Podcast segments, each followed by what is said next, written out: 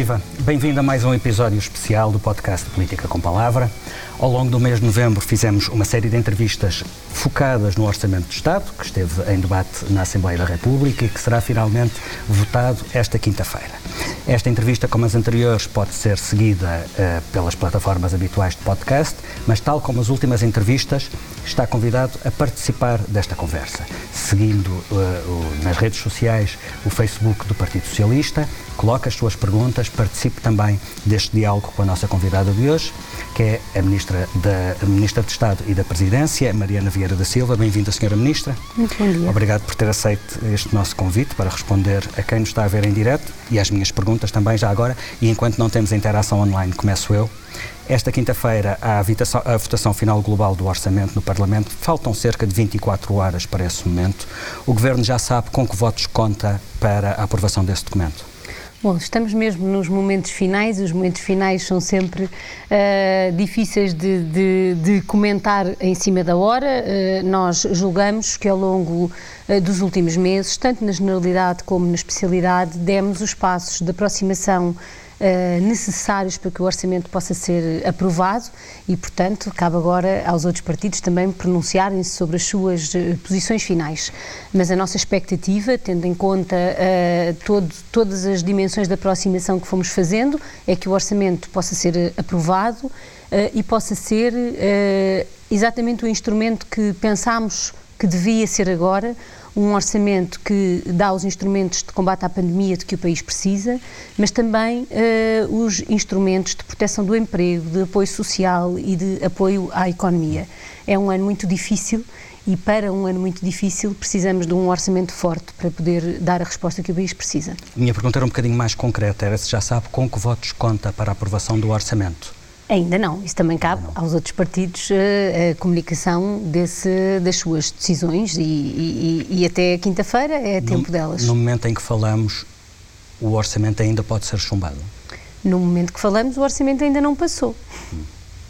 Quais serão as consequências, uh, quais são as principais consequências desse cenário? Se entrássemos em 2021 sem um orçamento aprovado, quais são as principais consequências de governar nesta circunstância em duodécimos? Bom, eu julgo que todos temos uh, ouvido muitas pessoas dizer que o importante é que este orçamento corresponda aos problemas que o país tem. E se isso é importante e se é preciso lutar para que o orçamento tenha essas dimensões, acho que é fácil perceber o que é que será governar sem orçamento. É sempre governar com menos instrumentos do que aqueles que dispomos. Uh, como temos sempre dito. Não haverá mais verbas para o SNS, cá por estará, exemplo? Por exemplo, pode haver uh, limitações uh, no SNS, nos apoios sociais, nas contratações uh, de funcionários públicos para estas áreas que agora são mais carentes, mas, como dizia, nós estamos convencidos que este orçamento tem esses instrumentos e, portanto, deve ser aprovado e tem condições para ser aprovado, precisamente porque ficarmos com menos instrumentos quando precisamos de mais, esse é um cenário que devemos afastar. Uh, no, no, no, no, inverso do, da falta de verbas, de, faltariam verbas para o SNS, faltariam verbas para apoios sociais, se governássemos em duodécimos, haveria verbas para injeções no novo banco, curiosamente. Pois, algumas das limitações que, os, que outros partidos foram apresentando tinham a resposta equivalente à do ano anterior, nomeadamente a da capitalização, a, a do reforço do novo banco por via do empréstimo do Estado ao Fundo de Resolução, que, como sabe, é uma, uma resposta que está afastada neste orçamento. Agora, todos vivemos, todos os portugueses, todas as empresas, é uma crise que tem afetado todas as pessoas, até no seu dia a dia, nas, nas dimensões mais pessoais da sua vida.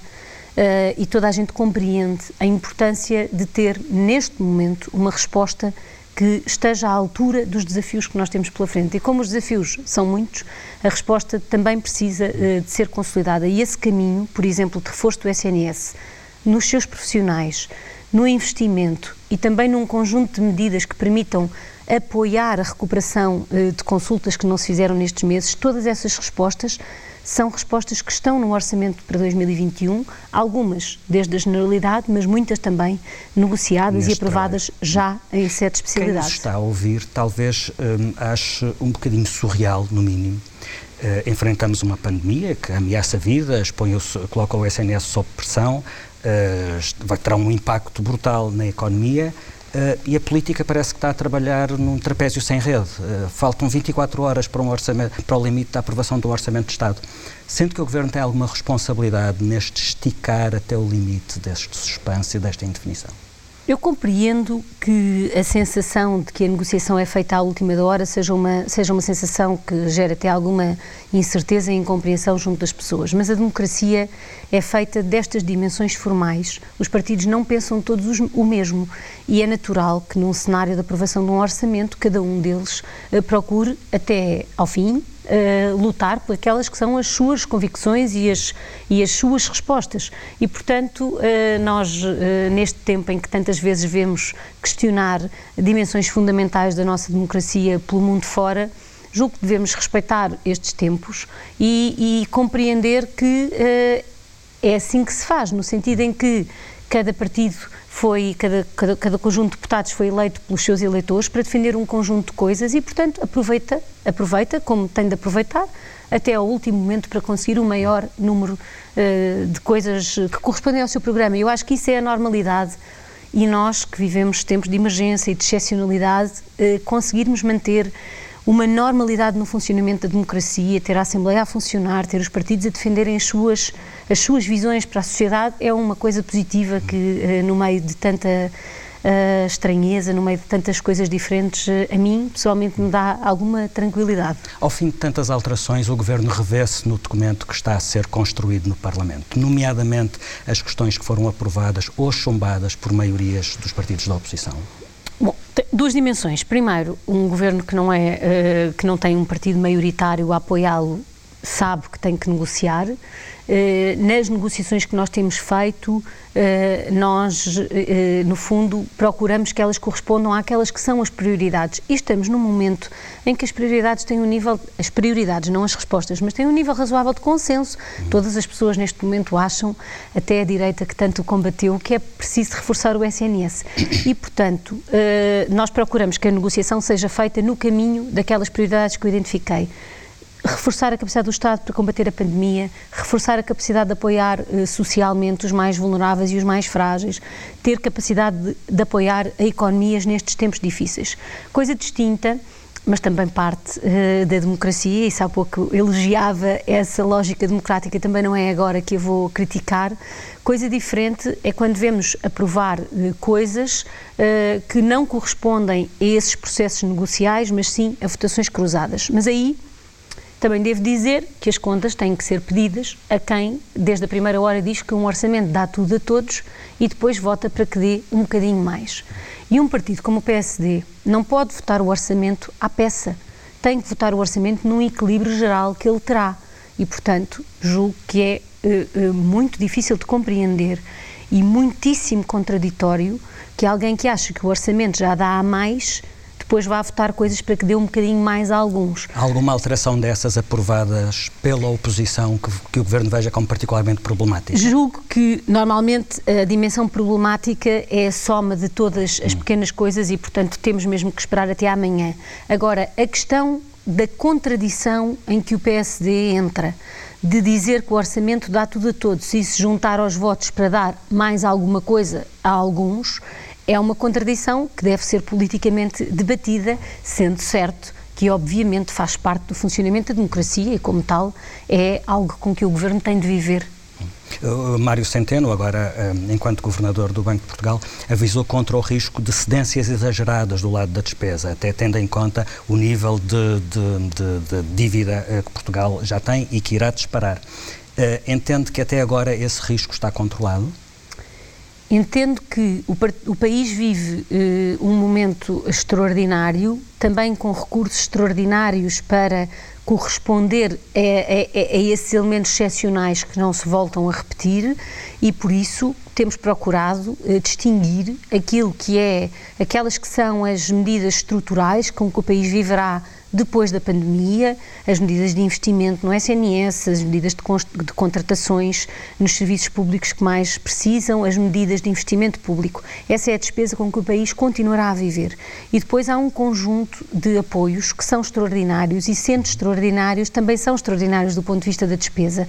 E este é o momento, e também por isso nós estamos neste momento obrigados a cumprir um conjunto de regras do déficit uh, que normalmente existem, de, de, de, ver como extraordinário aquilo que é de facto excepcional, aquilo que só acontecerá neste ano, e por isso, uh, desse ponto de vista, creio que conseguimos esse equilíbrio de compreender que o país não tem as mesmas obrigações uh, junto das instituições europeias do ponto de vista do déficit, compreender que há despesa que tem que ser feita, porque quando a pandemia passar, a economia tem que ser capaz de recuperar rapidamente. E isso exige empresas que funcionem, que tenham trabalhadores mesmo que eles tenham estado em layoff, uh, exige um conjunto de instrumentos, não deixar a economia morrer, porque senão a recuperação é muito lenta e nós sabemos que é, porque vivemos isso há pouco tempo, e outra coisa são despesas uh, excepcionais uh, que uh, têm que ser feitas agora, mas que não são uma despesa com que o país vai viver nos próximos anos. Abro a conversa a quem nos está a seguir online, pelas redes sociais. Gustavo Mateus coloca duas perguntas.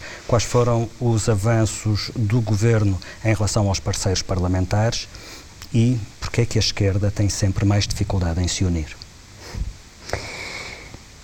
Bom, vou começar pela segunda pergunta. Nós uh, vivemos uh, neste tempo que, que, vivemos agora e vivemos, uh, em particular, a nossa geração, mas também a geração mais jovem que nós. Há poucos dias a imprensa trazia histórias muito que mostram muito bem que é que acontece a um jovem que procura agora, num momento de crise, pela primeira vez o seu emprego e como isso fica por 10 eh, anos, por 15 eh, anos, como as feridas de uma crise ficam por muito mais tempo, ficam cicatrizes na vida das pessoas depois das crises passarem. E a verdade é que o país viveu duas crises eh, muito próximas uma da outra. Uh, e por isso há gerações de, de jovens adultos que eh, terão essas cicatrizes e muitas vezes a dobrar, e nós nunca nos podemos esquecer da dureza e das consequências que isso tem na vida das pessoas. E por isso também é tão importante, julgo eu, para a esquerda, poder eh, mostrar, poder provar que é possível responder de forma diferente a uma crise do que aconteceu uh, uh, no início, uh, em 2011, 2012, 2013.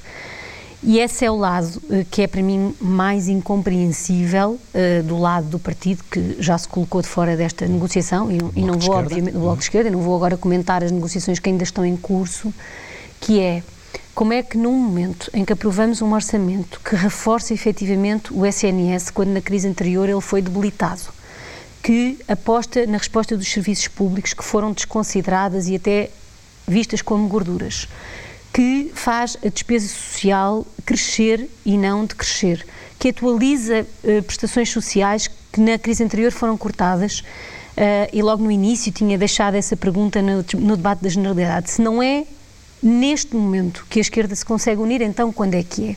E por isso é tão importante que possamos aprovar este orçamento à esquerda e, e essa é a expectativa uh, que tenho. Há razões históricas que explicam essa maior uh, dificuldade de acordo à esquerda, uh, mas julgo que em 2015 nós pudemos arrumar essa dimensão histórica uh, no seu lugar da história e agora temos de procurar outros espaços de, de consenso e, e, falaremos mais nisso. Ainda há poucos meses o Primeiro-Ministro desafiou todos os antigos parceiros da Geringonça, mais o PAN, para negociarem a possibilidade de um entendimento mais sólido, mais abrangente, que garantisse uma maioria absoluta em toda a legislatura. Todos recusaram. O Bloco fez mais do que isso, vai votar agora contra o Orçamento de Estado. O que é que retira daí em relação às possibilidades de entendimento à esquerda para a frente? Um, nós vivemos num momento muito difícil e nos momentos mais difíceis, nos momentos de crise, uh, a, a, ideia de que temos que partilhar responsabilidades e que ficaremos associados a um momento difícil é também uma ideia mais difícil do que num momento de recuperação. E, portanto... Portanto, quando o Bloco vê a tempestade a aproximar-se, salta, é isso? Eu julgo que tem mais dificuldade em partilhar as soluções, porque as soluções são mais difíceis. Devolver rendimentos numa forma faseada é mais fácil do que enfrentar um momento em que nós não sabemos como é que a economia vai funcionar, nós não sabemos qual é que vai ser o desemprego daqui a seis meses e, e sabemos que isso é difícil, é difícil para todos e julgo que houve aqui um afastamento uh, face a um lado de construir um caminho de solução e julgo que ele é grave principalmente porque a esquerda precisava de aproveitar esta oportunidade para provar que é possível fazer uh, diferente. Uh, relativamente aos ganhos. Uh, à esquerda, sim. Nas negociações. Nas negociações. Nós temos feito ao longo deste caminho, e a maior parte destas propostas já foram votadas na Assembleia da República, uh, de negociação com o PCP, um caminho de reforço daquelas que eram as prioridades do PCP, que têm sido e que também têm, em parte, sido parte da negociação que fizemos. E por isso, eh, por exemplo, o reforço, eh, do, o reforço extraordinário das pensões no valor de 10 euros será pago para todos e já a partir de janeiro, as creches serão gratuitas para, para todo o primeiro e todo o segundo escalão, independentemente do número de filhos uh, que, que as pessoas tenham. Um, temos um reforço muitíssimo significativo dos assistentes operacionais nas escolas, que é um tema que o PCP também tem trazido uh, para, para, para a atualidade, e temos uh, numa continuidade do que já estava no orçamento, um reforço muito significativo da saúde em diferentes dimensões. Em particular, uh, nos recursos humanos, onde é dado mais um passo, um reforço muito significativo que desde a legislatura passada incluindo neste ano de pandemia, tinha sido feito, de recursos humanos na saúde, médicos, enfermeiros, assistentes operacionais, mas também uma, um reforço que vai ainda mais longe do que o Governo já tinha ido na, na, na proposta de lei que eh, procura atribuir eh, durante mais tempo um apoio financeiro que já existe, foi criado em 2017, para colocar médicos nos territórios onde normalmente é difícil que eles se fixem e, portanto, é feito um aumento dessa bonificação, eh, já estava na proposta original e agora é prolongado por seis anos esse aumento. E foram também aprovadas um conjunto de propostas que pretendem que, uh, dar incentivos aos profissionais de saúde que recuperem consultas uh, não feitas ao longo deste ano, porque nós sabemos que quando passar a pandemia, além das cicatrizes da pandemia e da doença Covid-19 que ainda não conhecemos bem, uh, teremos um conjunto de resultados uh, difíceis em saúde, de consultas que não se realizaram, de diagnósticos que não se realizaram e, portanto, faz-se aqui um esforço, um incentivo financeiro para que se possa fazer essa recuperação das consultas, tanto nos hospitais que já estava aprovado pelo Governo no Programa de Estabilização, como também nos centros de saúde, agora negociado, uh, negociado em sede de especialidade. E eu podia continuar aqui dizia todo quando o tempo. Passar, dizia quando passar a pandemia, uh, ainda estamos longe desse momento, ainda estamos no início de uma crise económica uh, que sabemos que será uma crise colossal e o Governo já tem tantas dificuldades no primeiro ano, só passou um ano desde as eleições, para aprovar um orçamento de Estado. Que perspectivas é que vê para o cumprimento da legislatura num contexto tão adverso? Este orçamento é o orçamento mais difícil que o Governo já aprovou, não apenas de também negociar, devia ser o mais fácil mas pela também circunstância de fazer. em que acontece. Não, porque são precisas respostas tão inovadoras, tão distintas do que acontecia anteriormente. E desenhar uma política pública em plena crise, e o Governo tem desenhado várias, tem encontrado várias respostas inovadoras aos trabalhadores informais, aos trabalhadores independentes, a todo o tipo de empresas com, com cada perda que, é, que tem especificidades próprias. E, portanto, é um orçamento difícil de construir porque a situação do país é muito difícil. E, e, e nós, desde a primeira hora, uh, temos procurado dizer que existe a pandemia e existe uma crise muito difícil económica e social que o país já está a viver e que vai viver. E isso é algo que uh, exige respostas que testam mais as diferenças entre os partidos são mais difíceis de superar as diferenças entre os partidos perante a dificuldade da situação. E por isso eu julgo que, ultrapassado este orçamento, aprovado este orçamento e, e ultrapassado este ano tão difícil ainda de combate à pandemia, temos de encontrar, e essa é uma tarefa de todos, do Partido Socialista, do Bloco de Esquerda, do PCP e do PAN, um novo caminho uh, para fazer, uma vez que ele foi impossível, como disse, no, uh, a, partir do, do desafio Tam, que o Primeiro-Ministro... a falar de encontrar essas soluções no momento em que possivelmente haverá mais tensão social, haverá mais dificuldades económicas, mais desgaste do próprio governo. Um, talvez por tudo isso, Rui Rio dizia há dias que acha que o governo vai cair, que a legislatura não se vai cumprir. O que é que acha?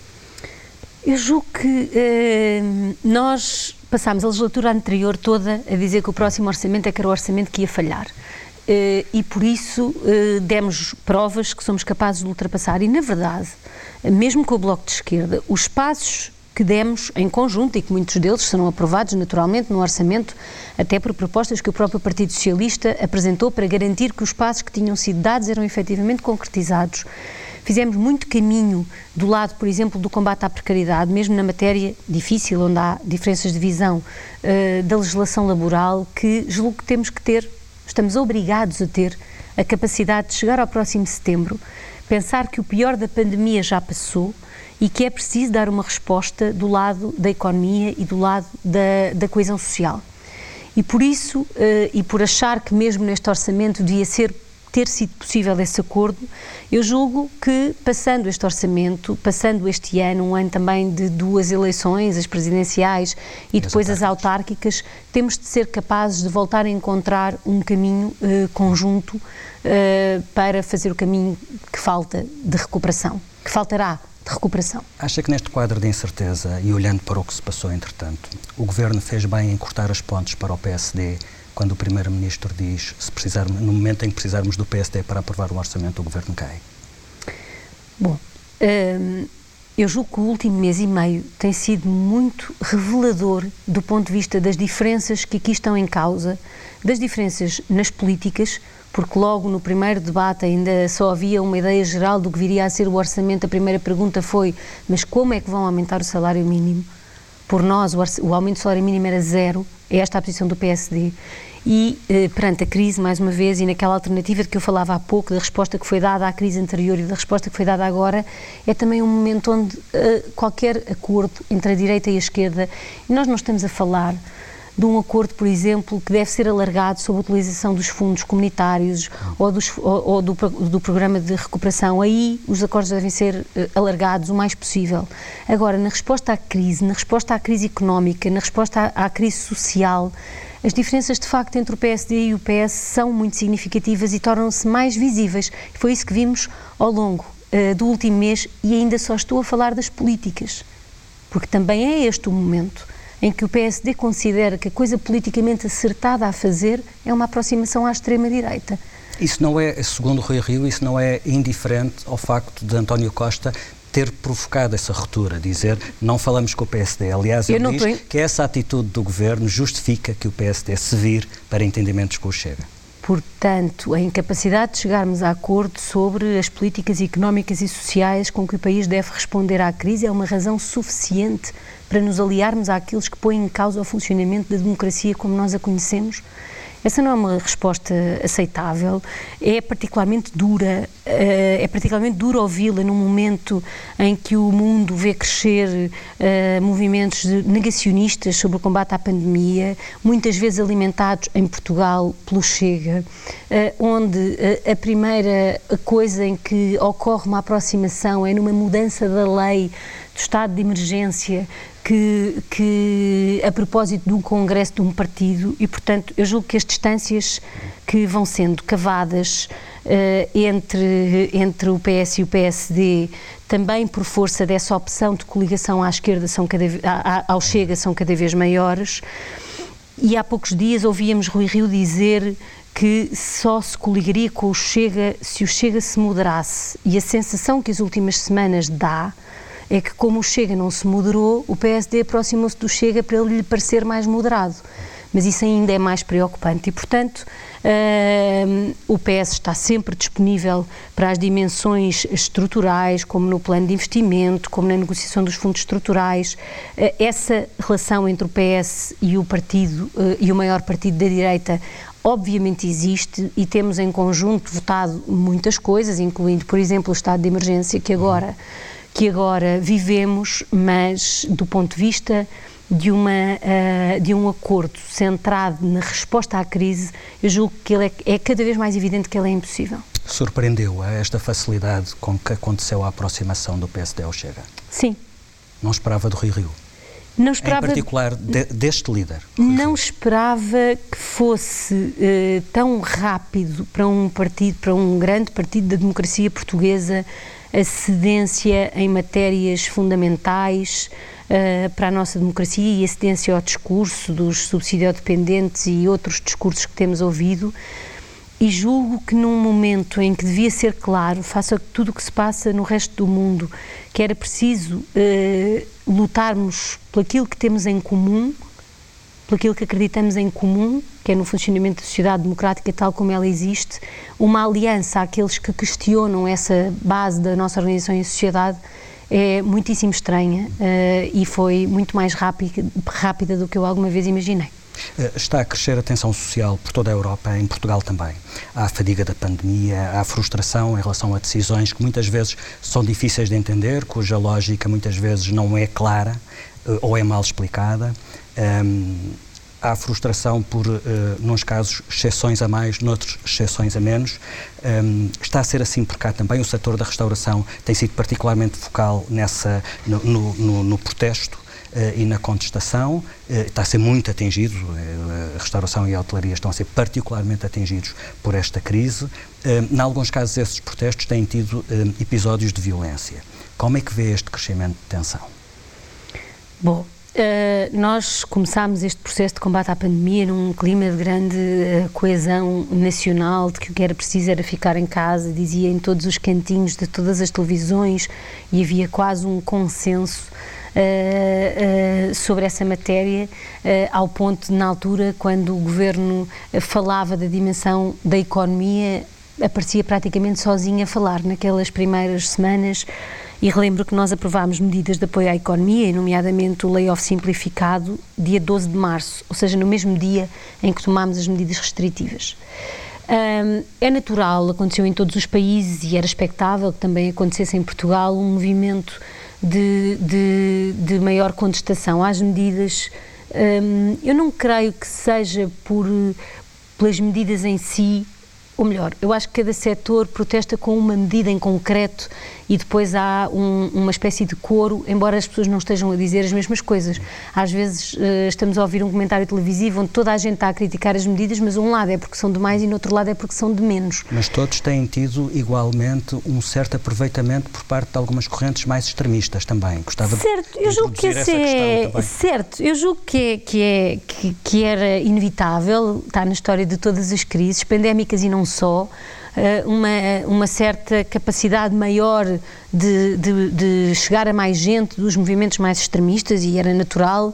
Nunca fui daquelas pessoas que, que, que achava que Portu em Portugal nunca aconteceria ou a Portugal nunca chegaria este movimento uh, mundial. Quando Uh, vemos chegar à presidência ou líder de alguns países dos mais dos maiores do mundo estes movimentos ou estas dinâmicas mal seria se Portugal vivesse isolado todo o mundo seria aliás uma coisa uh, inexplicável aquilo que estamos a assistir é um aproveitamento de um sentimento de descontentamento um descontentamento que é compreensível uh, obviamente porque vivíamos ainda por cima num momento de grande crescimento de alguns setores eh, baseados no turismo, no setor do, do alojamento, do setor da restauração e é uma quebra, uma quebra abrupta como nunca vimos, porque não só deixou de haver turismo, que era uma das partes eh, significativas, como as pessoas, mesmo que não estivessem proibidas, passaram a ir menos uh, aos restaurantes e, e, vão menos porque em parte estão a fazer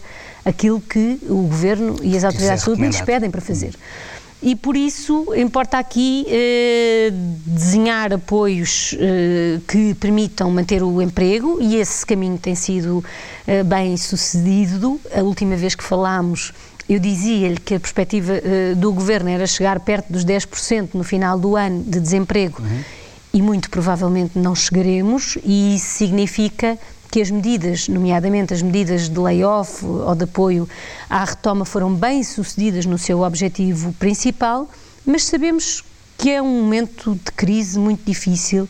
As pessoas também passaram o verão melhor do que esperavam e agora esta segunda vaga entra na, na restauração como, um, como um, um, um, apagar de alguma esperança que as pessoas sentiram que em junho isto agora ficava num, numa espécie de patamar de estabilidade. Uh, e o que importa, o que, o que cabe ao Governo é procurar as melhores soluções e temos apresentado muitas ao longo do tempo, uh, sucessivamente, e o Sr. Ministro da Economia apresentará nos próximos dias um novo instrumento para também, para, para, que as, para que as empresas possam fazer face a uma das dimensões que fica que é a dimensão do peso das rendas na sua atividade, eh, que fica mesmo, mesmo quando os clientes eh, falham. Estamos a falar de moratórias? Estamos a falar de um apoio, uh, as moratórias já existem, estamos a falar de um apoio específico para, para... para... as rendas que o Sr. Ministro da Economia apresentará. E por isso eu compreendo, compreendo e, e, só posso compreender, e, e, às vezes uma pessoa até sente que estar a apresentar as medidas que foram lançadas e de alguma maneira diminuir a, a situação de frustração e de preocupação e de, e de, de sufoco em que as pessoas se sentem, não, não é diminuir, mas os apoios existem e, e muitas vezes uh, temos casos quando nos chegam que, que as pessoas podiam ter eh, recorrido a apoios que não lhes chegaram a complexidade dos apoios às vezes é, é também grande, porque também procura ser focado, mas uh, precisamos de ultrapassar e de tentarmos pensar em ter a economia o mais sólida possível no momento da recuperação. Um porque... instrumento essencial para isso um, é a tão falada bazuca europeia. A Matilde Sampaio, através do, do, do Facebook, pergunta quanto tempo vai demorar a chegar a tão falada bazuca europeia. Estamos a falar de um instrumento que neste momento está encravado, por, por, por, por veto da, da, Hungria e da Polónia, em que medida isso condiciona a, a capacidade de ação do Governo? Bom, eu julgo que eh, eu não posso responder quando é que se vai desbloquear, só posso responder que o governo português está empenhado e que, acaso não seja possível resolver este problema rapidamente, também durante a presidência portuguesa ele será enfrentado. E queria também dizer que, independentemente desse bloqueio político, estamos a preparar-nos já a trabalhar em detalhe com a Comissão Europeia sobre cada um dos projetos para que no dia em que seja aprovado o país possa começar logo a beneficiar dos apoios. Esse mecanismo existe, existe neste orçamento um mecanismo de poder antecipar e, portanto, estamos a trabalhar como se não houvesse bloqueios, no sentido de ter tudo pronto para no dia 1 poder arrancar com os projetos, tanto na sua dimensão de proteção das vulnerabilidades sociais, da habitação, da rede de equipamentos sociais, do combate à pobreza, em particular nestas zonas urbanas que se revelaram tão complicadas durante a pandemia, uh, e também do lado uh, da transformação digital e da ação climática. Portanto, o governo português continua a trabalhar intensamente como se no dia 1 de janeiro tudo se pudesse iniciar, ao mesmo tempo que a questão política de bloqueio que referiu uh, se resolverá. Não sabemos é quando é que será esse 1 de janeiro. Exatamente. Um, um, Vamos falar de algumas medidas concretas uh, de aplicação uh, imediata. Muitos privados reagiram mal à sugestão do Governo para a suspensão de elaboração nas próximas duas segundas-feiras, que tem a ver com os fins de semana grande dos feriados de dezembro, uh, e há dúvidas sobre qual o apoio do Estado nesta circunstância. Quem perde dois dias de trabalho tem algum apoio do Estado por essa, por essa razão? Bom, nós precisamos de olhar um bocadinho à volta e perceber que a generalidade dos países tem neste momento um número de uh, atividades encerradas muito superior àquilo que acontece em Portugal. E aquilo Muitos que nós também têm apoios pedimos, compensatórios bastante mais altos do que aqueles que Portugal dá. Sim, há países com mais disponibilidades financeiras da perda de faturação do que Portugal tem. por exemplo. Aqui, aqui o, que está, o que está em causa são é o aproveitamento de eh, dois períodos de quatro dias que nós julgamos que se as pessoas ficarem em casa podem ter efeitos positivos na, interrupção, na, interrupção das cadeias de transmissão. E é isso que estamos a procurar uh, uh, aproveitar. As faltas de apoio aos filhos estão justificadas, não existe o apoio que na altura foi desenhado para um encerramento que durou uh, uma, uma, dois períodos letivos praticamente inteiros. E, portanto, nós tínhamos na altura um apoio, que era, aliás, partilhado entre o Estado e as empresas, não era o Estado que dava o apoio sozinho, era uma era partilha entre o Estado o e as empresas. Excepcional à família. Esse apoio excepcional à família não existirá nestes dois dias. E nós julgamos que dois dias, entre o número de empresas também já significativo que vemos a aceder ao desafio do governo e a possibilidade das pessoas também poderem usar dias de férias, o número de pessoas que estão em teletrabalho será possível enfrentar estes dois dias sem estar aqui a desenhar um apoio e toda uma burocracia associada por dois dias e, portanto, neste momento, o apoio que existiu no ano letivo passado não existe. Não sei se a questão terá tanto a ver com, com os dois dias, mas quem é que podem ser os visados por, essa, por, por esse prejuízo? Porque estamos a falar de pessoas que não têm a possibilidade de teletrabalho, em boa parte serão, imagino, operários fabris, que já têm salários bastante baixos e para quem dois dias pode fazer muita diferença. Certo, mas nós uh, temos de ter eh, em consideração, e, e recordo-me, creio que até na última conversa que tivemos disse isto, esta crise é uma crise que tem que ser partilhada entre todos e que terá custos para todos, para as empresas, para as pessoas, para o Estado, para os serviços públicos, para todos. Uh, e, e, e, estes são dois dias que, tendo falta justificada, havendo este desafio, havendo, apesar de tudo, muitas pessoas que podem ficar com os seus filhos em teletrabalho, nós julgamos que devem ser aproveitados, aliás, já muitas vezes são aproveitados para que as pessoas, desta vez, não possam passear, mas possam estar em casa. E é um custo que também podem ser usados os mecanismos normais que existem, uh, das pessoas poderem usar dois dias de férias para este efeito e, que não, e não desenhamos um apoio social a cada dia. Nós não podemos, neste momento, pensar que todas as questões que se nos colocarem vão ter uma resposta de um apoio, mesmo que sejam só dois dias. Nós temos neste momento. Por uma questão baixas... de dificuldade da máquina ou, ou porque isso significa mais dinheiro porque, e não há é dinheiro. é importante nós respondermos aos problemas grandes que as pessoas têm, aos problemas significativos. O isolamento profilático é pago a 100%, as baixas por Covid são pagas a 100%. Se as crianças estiverem uh, em casa por estarem elas em isolamento profilático, os pais recebem a 100%, o layoff vai ser pago a 100%. Nós temos que ter alguma capacidade de responder às, às, questões de maior dimensão e de vivermos todos com algumas consequências que todos passamos. É, é um bocadinho isso que queria deixar. Não há ninguém que não seja afetado por esta crise e o governo.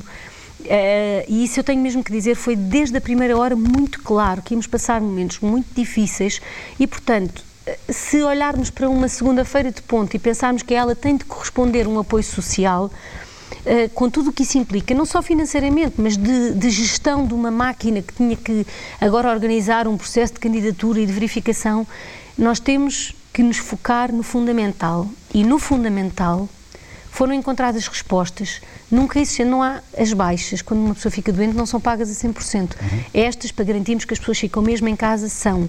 Uh, o isolamento profilático paga 100%, mesmo quando é um filho que tem que ficar em isolamento o teletrabalho com condições especiais. Nós procuramos dar as respostas às grandes questões que se nos colocam e, e acho que precisamos de conseguir concentrar-nos todos nelas. Perceba o que me está a dizer, para cada um a sua questão é uma grande questão. Obviamente. Imagino que seja o caso do João Santos, que através do Facebook pergunta como vamos conseguir proteger a cultura no próximo ano.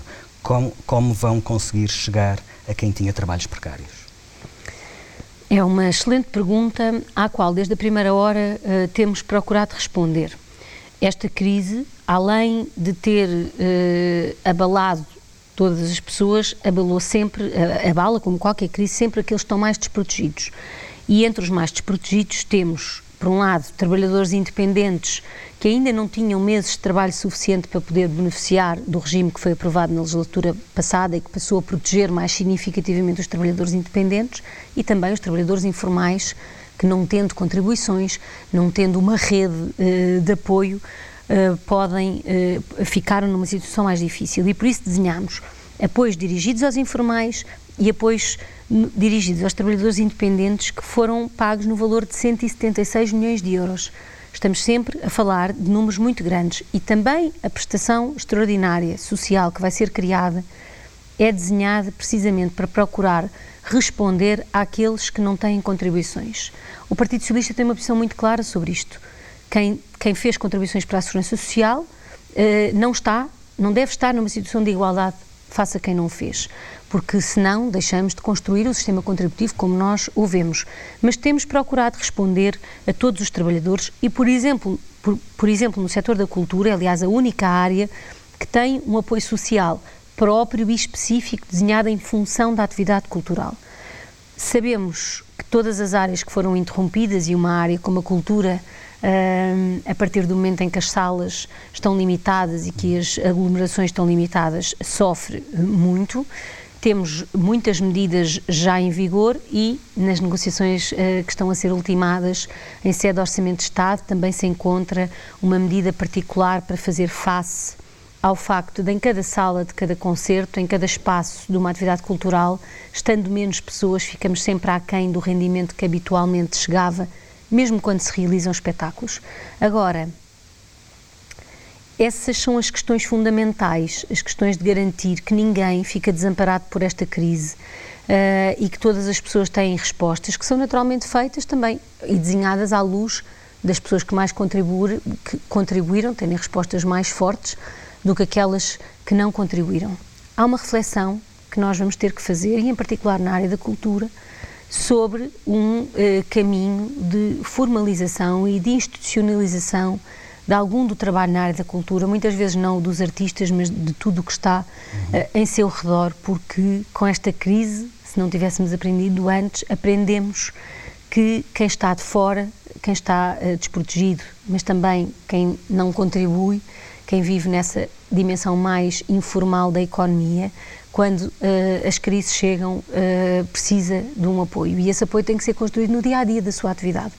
Nós temos que construir mecanismos, já existem mecanismos específicos para os trabalhadores da área da cultura, estão novamente em debate todas as questões do trabalho intermitente para criar regimes de segurança social uh, mais compatíveis com esse tipo de atividade, mas nós não podemos continuar a viver os níveis de informalidade uh, que vivemos e essa é porque teremos várias, uma das lições da crise que também temos de tirar. Aliás, desde, desde os primeiros tempos desta, da, da, pandemia, que se tem falado na necessidade de alterações às leis laborais, não necessariamente do, do ponto de vista que é defendido pelo Bloco de Esquerda e pelo PCP, de destroicar uh, as leis laborais, mas do vosso ponto de vista de uh, regulamentar com prioridade a precariedade e o teletrabalho.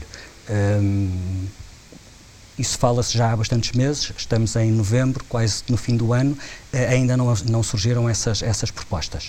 Porquê? Quando, quando, é que mudarão as leis em relação a essas Duas dimensões aspectos? Eh, distintas, mas neste momento em que falamos está a ser apresentada à concertação social um, um, um plano de trabalho sobre aquilo que será e que já estava previsto no programa do governo e, portanto, não tem nada a ver com a pandemia nesse sentido, um, um livro verde sobre o futuro do trabalho, onde se pretendia precisamente enfrentar essas novas formas de trabalho, aquelas Uh, que vivem das redes digitais, onde encomendamos comida a pessoas uh, para limparem as casas, uh, tudo e mais alguma coisa, sem cuidar de que aqueles trabalhadores tenham uma relação de trabalho seja com quem for.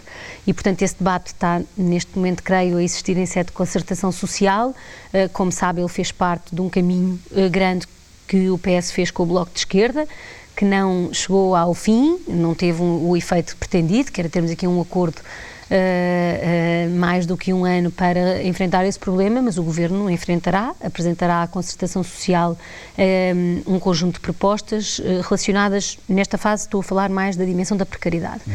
O tema do teletrabalho é um pouco distinto porque nós temos o teletrabalho como hoje o estamos a viver e temos o futuro do teletrabalho. E eles não estão relacionados. Aquilo que nós estamos a viver hoje em dia não é o teletrabalho como é suposto ele acontecer, eh, que é suposto ser, apesar de tudo, parcial. As equipas precisam de algumas dinâmicas de trabalho em conjunto. A lógica não é as pessoas irem seis meses para casa e nunca mais. É, são precisas encontrar uh, soluções alternativas uh, que são distintas das soluções de urgência da pandemia e eu confesso que não estou, não estou certa que o momento destes seja o melhor momento para refletirmos sobre o que deve ser o teletrabalho.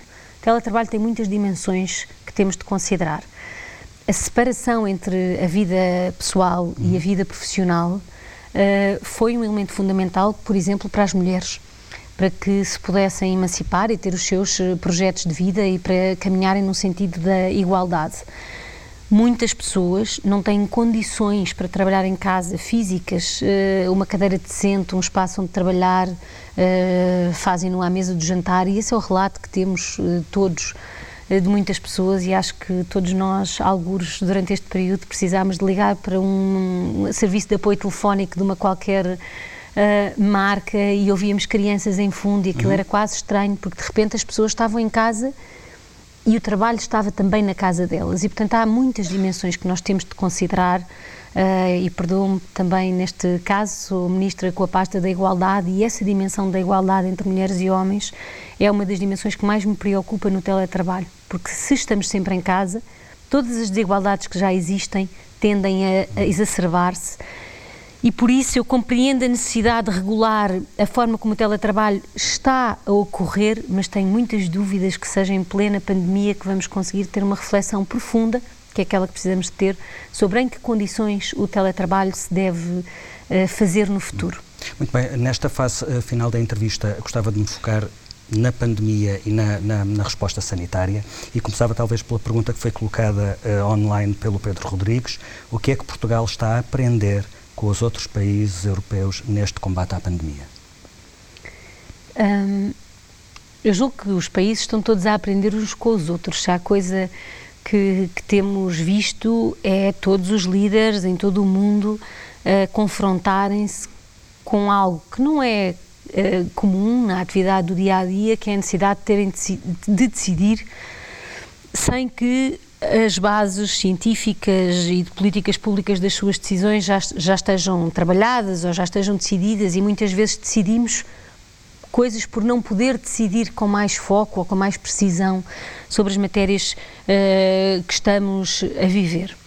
Um, mas julgo que essa aprendizagem faz-se em muitas esferas, desde logo porque as autoridades de saúde se reúnem periodicamente, devem ser dos ministros e das áreas que mais se reuniram a nível europeu e, e a aprendizagem é contínua, os exemplos, eh, a utilização de, dos mecanismos de testagem, quer dizer, são inúmeras as dimensões de, de, de inspiração cruzada e de troca de ideias, mais do que propriamente de haver um país com o qual nós todos possamos aprender. É mais um processo coletivo de aprendizagem comum do que uma, a existência de uma referência. Aliás, nós temos visto que ao longo do tempo, de repente, havia um país que era a referência e, passado três meses, esse país era um dos países que estava uh, pior. E, portanto, já essa, houve um momento em que foi Portugal a referência. Essa é lógica é de andarmos, uh, de termos uma inspiração que possamos seguir, não existe. A pandemia tem ritmos próprios, uh, está sempre um pouco mais atrasada em Portugal do que nos países do centro da Europa, desde o início,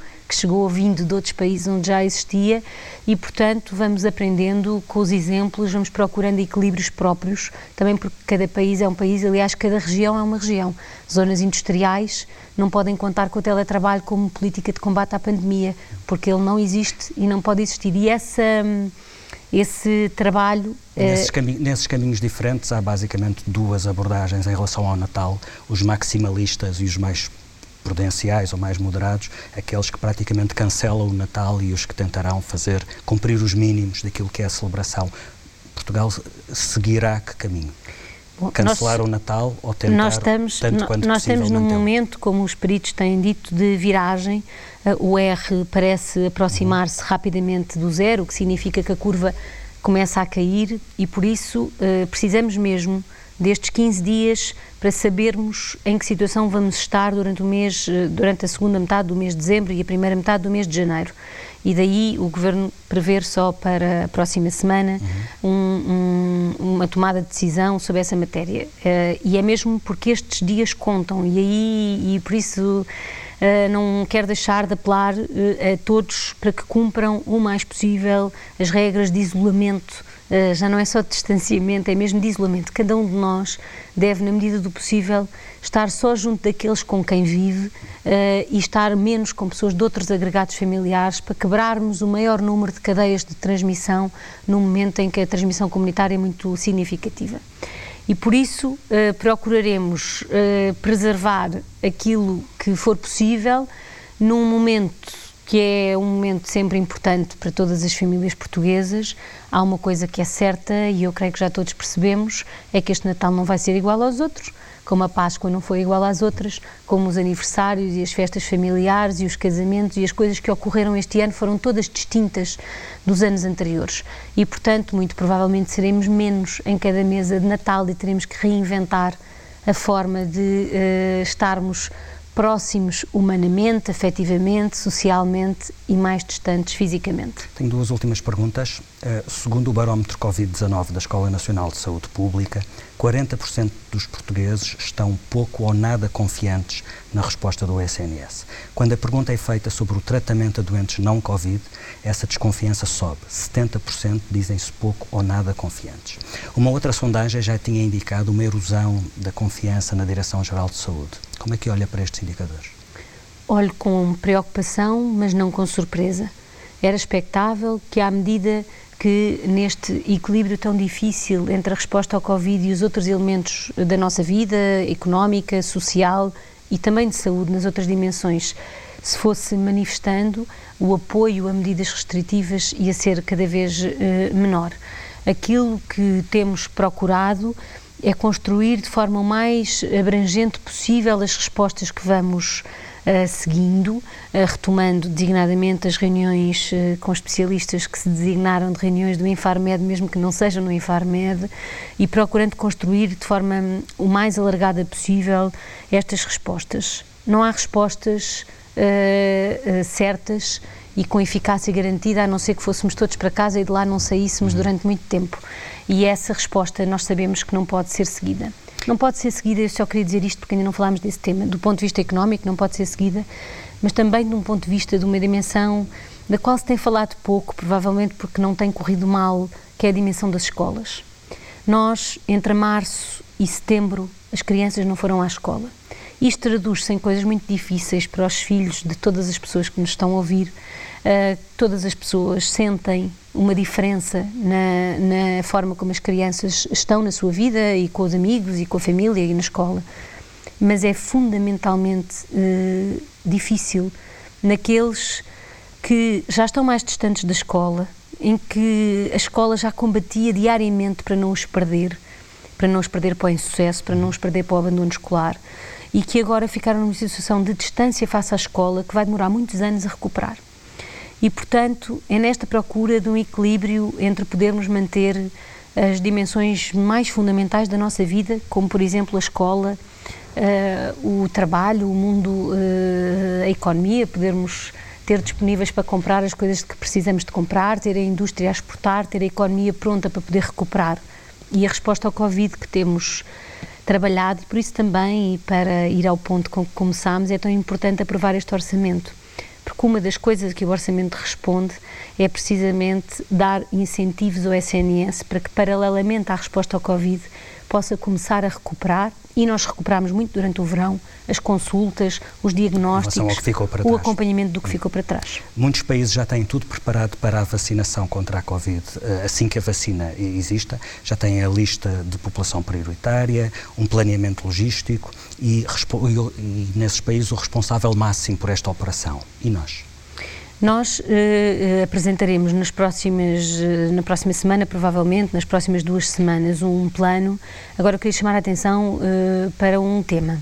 Os países estão a apresentar os seus planos, mas todos dizem que ainda há elementos a rever porque a eficácia de cada uma das vacinas disponíveis junto de certos grupos populacionais ainda não existe uh, de forma confirmada e disponível. Uhum.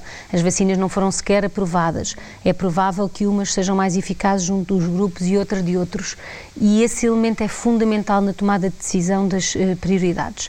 E, portanto, neste momento estão a trabalhar junto da Direção-Geral de Saúde um grupo alargado para definir os critérios da vacinação e, uh, junto do Governo, um outro grupo para definir toda a operação logística que precisará de ser montada. E eu julgo que no momento em que, se calhar, alguns países estarão a fazer acertos aos seus planos de vacinação em função da informação que vai sendo recebida e da aprovação concreta das vacinas e das suas datas, também nós uh, estaremos uh, com um plano pronto a arrancar, sabendo que a vacina é um motivo de esperança, mas é um motivo de esperança progressivo porque não só as vacinas chegarão progressivamente, como têm a maior parte delas duas tomas e, portanto, uhum. nós ainda passaremos uh, até à primavera ou até ao verão um momento de progressiva vacinação. E, e, por isso julgo que nas próximas, eh, na próxima semana podemos apresentar um conjunto de critérios. O que é mais importante mesmo é ter as coisas prontas a funcionar quando a vacina chegar. Muito bem. Agradeço a sua disponibilidade, Mariana Muito Vieira obrigada. da Silva, para responder a estas perguntas. Agradeço a quem colaborou enviando perguntas através das redes sociais. Política com Palavra volta na próxima semana. Até lá.